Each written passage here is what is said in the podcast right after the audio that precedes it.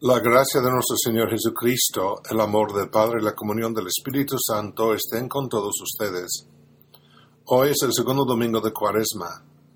Ese es Padre Stephen Reynolds, el párroco de la Iglesia Católica de St. Elizabeth and Seton en Houston, Texas. La liturgia de Cuaresma está marcada por pruebas. El Evangelio del primer domingo de Cuaresma, la semana pasada, recuerda el juicio de Jesús en el desierto acompañado de 40 días de ayuno y oración. Pronto la Iglesia celebrará una serie de ritos conocidos como escrutinios para los elegidos, los catecúmenos, que se encuentran en su preparación final para el bautismo en la Pascua. Los escrutinios son ritos de autobúsqueda y purificación, marcados por la oración silenciosa y el exorcismo y sirven como modelo para nuestra propia peregrinación cuaresmal de examen, arrepentimiento y crecimiento en el amor de Dios y al prójimo a través de la oración y el ayuno de la limosna. Hoy, la Iglesia dirige nuestra atención en la lectura de Génesis, capítulo 22, al patriarca Abraham y al momento de su gran prueba. Dios prueba a Abraham al ordenarle que ofrezca a Isaac, su hijo, en sacrificio. Pues recuerda que Isaac fue uh, uh, concebido por una gracia especial de Dios. Abraham y Sara no tenían hijos y eran de edad avanzada. Pero Dios intervino, Isaac, su único hijo, nació. Y ahora Dios parece pedirle a Abraham que entregue a su único hijo y que lo haga de una manera violenta y sangrienta. Podrían objetar algunos diciendo, pues Dios nunca haría esto, y por eso esto debe ser una, una historia, no puede ser la verdad, es como una parábola.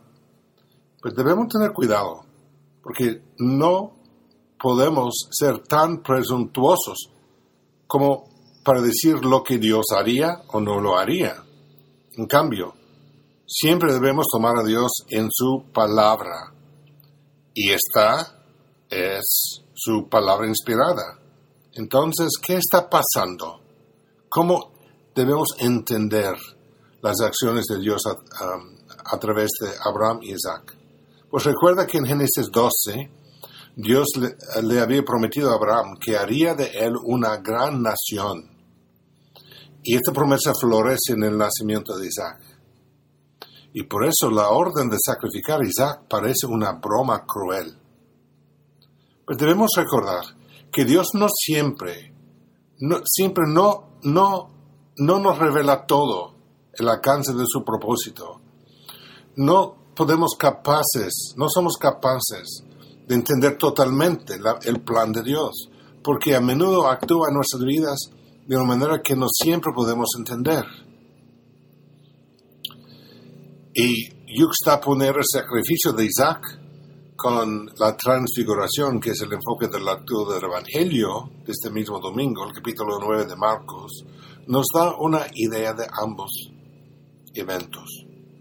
Y creo que podemos decir que la filiación divina, ser hijo de Dios, se define por la obediencia y por la cruz.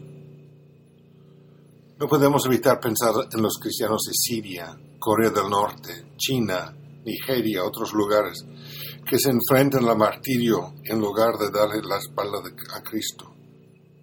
¿Cómo se prepare uno para tal prueba, sino mediante muchos pequeños actos de, de fidelidad? Si no podemos ser fieles en las cosas pequeñas, no vamos a ser fieles en las cosas grandes. Dios requirió que Abraham demostrara que su fidelidad era total. Y Abraham estaba dispuesto a renunciar su gozo más preciado para hacer la voluntad de Dios. ¿Estamos dispuestos nosotros a hacer un compromiso similar? No es demasiado tarde para embarcarnos en nuestro propio escrutinio cuaresmal y buscar al Señor a través de la oración y de la penitencia. Dios os bendiga.